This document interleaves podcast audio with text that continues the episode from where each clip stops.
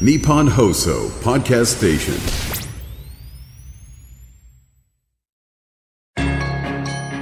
番組アンバサダーの市川團十郎白猿です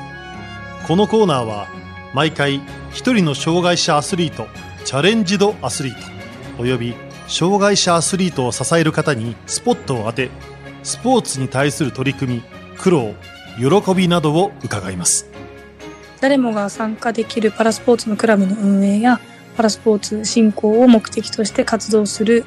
一般社団法人ノッキュ代表理事の岡田美優です。岡田美優さん神奈川県のご出身。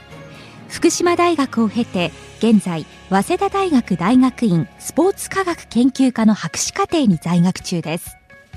中学から大学までハンドボールを続け全国大会にも出場しました。2022年一般社団法人ノッキューを設立し代表理事に就任。障害のあるなしに関係なく参加できるパラスポーツのイベントやコミュニティを運営したりパラスポーツを通じた教育研修プログラムを実施しています。また今月行われた日本車椅子ハンドボール競技大会ではノッキュースポーツクラブが初参加で初優勝しています。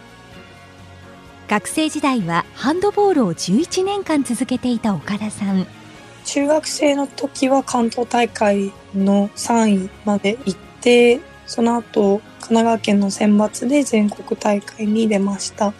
高校生の時は冬の室内戦で全国大会に出場したり県で優勝したりということもありました。学校の先生になりたいという夢があったので先生になるという夢を一番、まあ、叶えられるような大学に進学をしたので実業団の方には行きませんでした。岡田さんがパラスポーツに出会ったきっかけは？パラスポーツに出会ったのは大学2年生の頃でした。きっかけは私はその時あの特別支援学校の教員とあの中高保健体育の教員を目指して大学で勉強していたんですけれども大学の先生からパラスポーツのボランティアの募集があった時にお声掛けをいただいてあの特別支援学校の運動会のボランティアに参加したのが最初のきっかけです。障害のある子も一緒に参加できるような形であの運動会の私たちがやってきたような種目玉入れとかかけっことかっていうのがやっていました。パラスポーツがきっかけで岡田さんはドイツに留学します。その目的は？特別学校のボランティア行った後にパラスポーツちょっと興味を持ってあのパラスポーツ指導員の養成講習会というものに参加しました。その講習会の中でドイツでパラスポーツを学ばれてた方がいらっしゃったんですけどその方のドイツのお話を聞いたりとかあとは大学の授業でものドイツの総合型地域スポーツクラブについて講義であの学ぶきっかけがあってそこからそのドイツのパラスポーツというものに興味を持つようになりました。当時は東京でパラリンピックオリンピックが開催されるというふうに決まっていた時期だったんですけれどもあまりパラスポーツというものがあまり地域にとって身近な存在になっていないんじゃないかなっていうのを日本で活動してそれを感じて実際にこう現地に行ってなぜそのような違いが生まれているのかっていうものを確かめてみたいと思ったのでドイツに留学しようというふうに決めました。ドイツ留学で学んだことは？私がいくつかドイツのクラブに参加させてもらったんですけれども私は何も持っていかなかったんですけどそのまま一緒に参加しなよというふうに声かけてもらって気軽さがあってそこには障害のある方もいますし健常者の方も一緒に混ざってスポーツをするっていうようなクラブがありましたでそのクラブが活動している場所も公共の体育館でコートの半面は健常者の男の子たちがフットサルをしていてでその半分で車椅子バスケットボールをするというようなそういうあの光景がこう日常的というところがすごい印象的でした。ドイツでパラスポーツが普及しているのを目の当たりにした岡田さんは帰国後日本でも同じような環境を作ろうと考え早稲田大学大学院に進学します。日本とドイツの違いで政策の違いっていうのもありますし、まあ、非営利のビジネスにはなりますけど非営利のビジネスとしてそのクラブが存在しているというところで日本と大きな違いがあるのかなというのを感じたのでもう少し学びを深めたいなというふうに考えたところからあの大学院の進学を決めました。2022年岡田さんは在学中に一般社団法人ノッキューを設立し代表理事に就任しました。こう実際に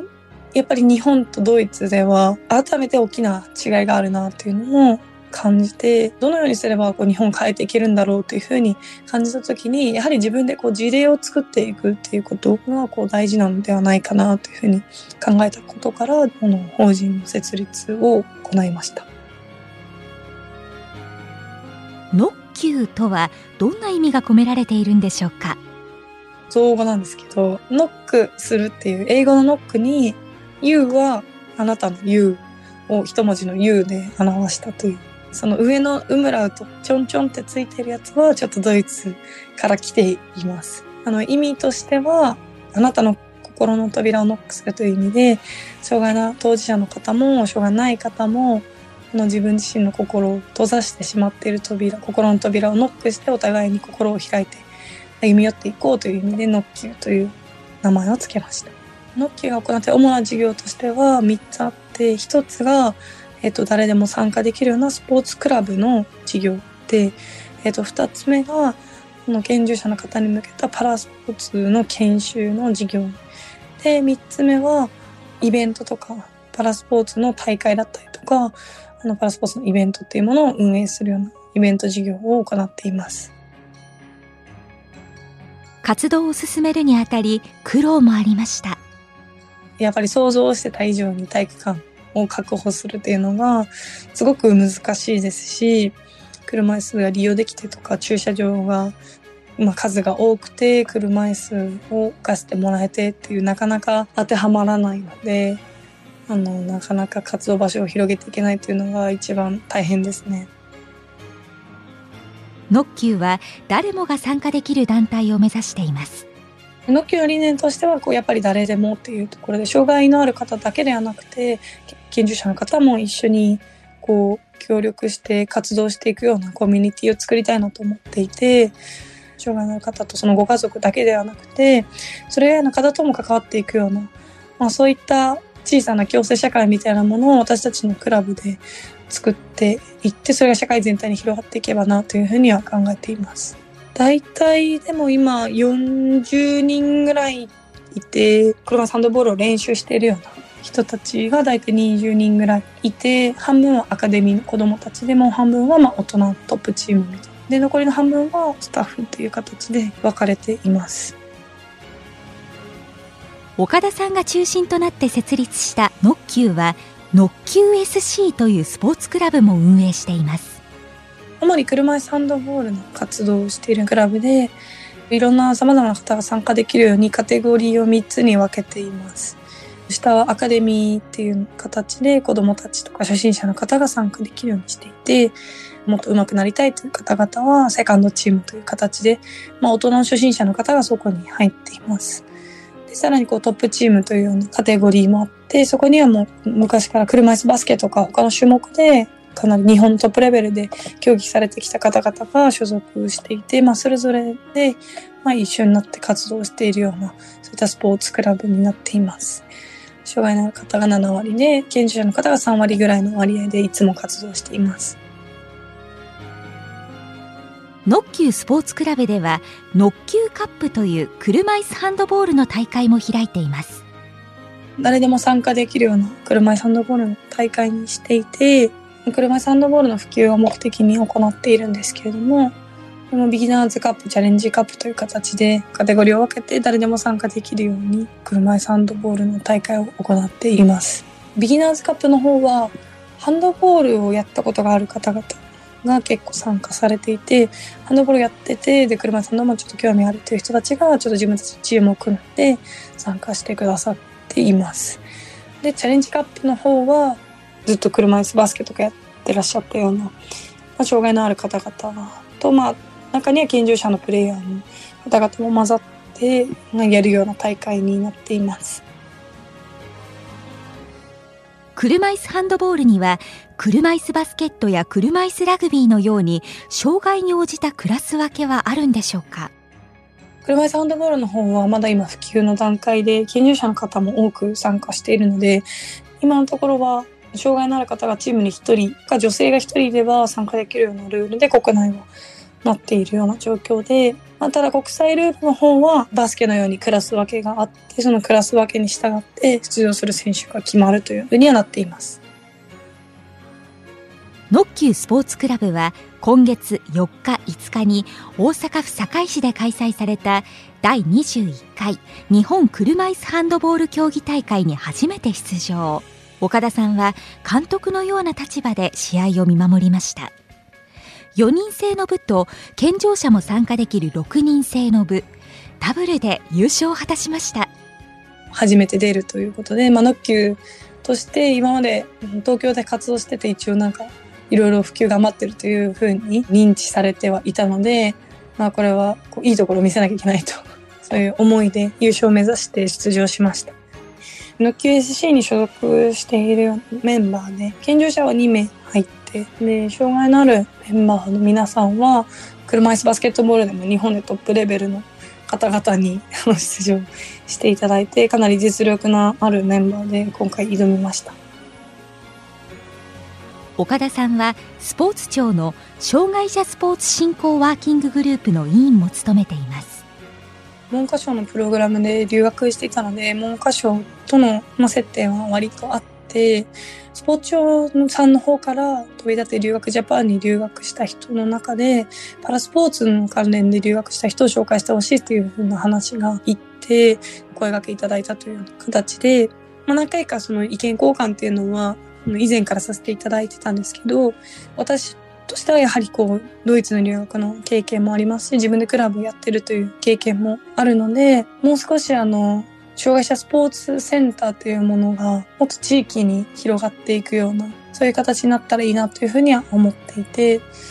まあ、今回のワーキンググループのテーマが、障害者スポーツセンターのあり方っていうのテーマだったので、その障害者スポーツセンターだけでこう、とどまるのではなくて、そこからさらに地域に広がっていったりとか、スポーツクラブを増やしていくような、まあ、役割に今後なっていくべきなのではないかというようなことを述べさせていただきました。ノッキューではパラスポーツを通じた教育研修プログラムも行っています。どんなプログラムがあるんでしょうか？これは大学生とか高校生を対象に、あとこの間は社会人の方にもやりましたけど、大学生、高校生、社会人の方向けに、あの、パラスポーツを通じて、まあ、障害当事者の方と、まあ、交流をしていったりとか、パラスポーツの体験を通じて、まあ、障害についてこう考えるというようなプログラムを行っています。結構プログラムの内容は割と様々なんですけど、高校生の方向けにはボランティアの経験がしたいっていうようなニーズがありますので、まあ、車椅子の実際ボランティアをするときにどういうことに気をつけたらいいのかっていうことを教えたりとか、実際に障害のある方と一緒に街中を歩いてみたりとか、スポーツに興味ある方もたくさんいるので、こうやっぱり入り口としてはすごく入りやすかったりとか、スポーツ入り口だと割とやりやすくて、私たちのプログラムは最初にちょっとスポーツで選手と交流して、そこで仲良くなって、こう選手と同じ目線で、その後街中にこう出て、一緒に過ごしてみるみたいなプログラムを取り入れているので、それはやっぱりパラスポーツならではと言いますか、同じ目線に立って、同じ立場に立って障害者のことを考えられるというのは、パラスポーツというものを取り入れてるからこそできることかなと思っています。岡田さんにこれからの夢を伺いました。まあ、そんな大きな夢ではないんですけど、やはり今このクラブを継続させていくってことが本当に何よりも大事だなと思っていて今あるクラブをもっと継続的にもっと活動の回数を増やしてもっと参加者の人数を増やしてあのより理想のスポーツクラブの形に近づけていきたいなと。でその先のやはり夢としてはノッキューの形がちょっとモデルとなってこのクラブをもっと増やしていこうというふうな形で、そういった支援するような政策のサポートの仕組みができていったりとか、もっとクラブを増やしたいっていう人が増えて、各地にそういったパラスポーツのクラブができていくっていうのは、まあ、一つ目指しているような夢ではあります。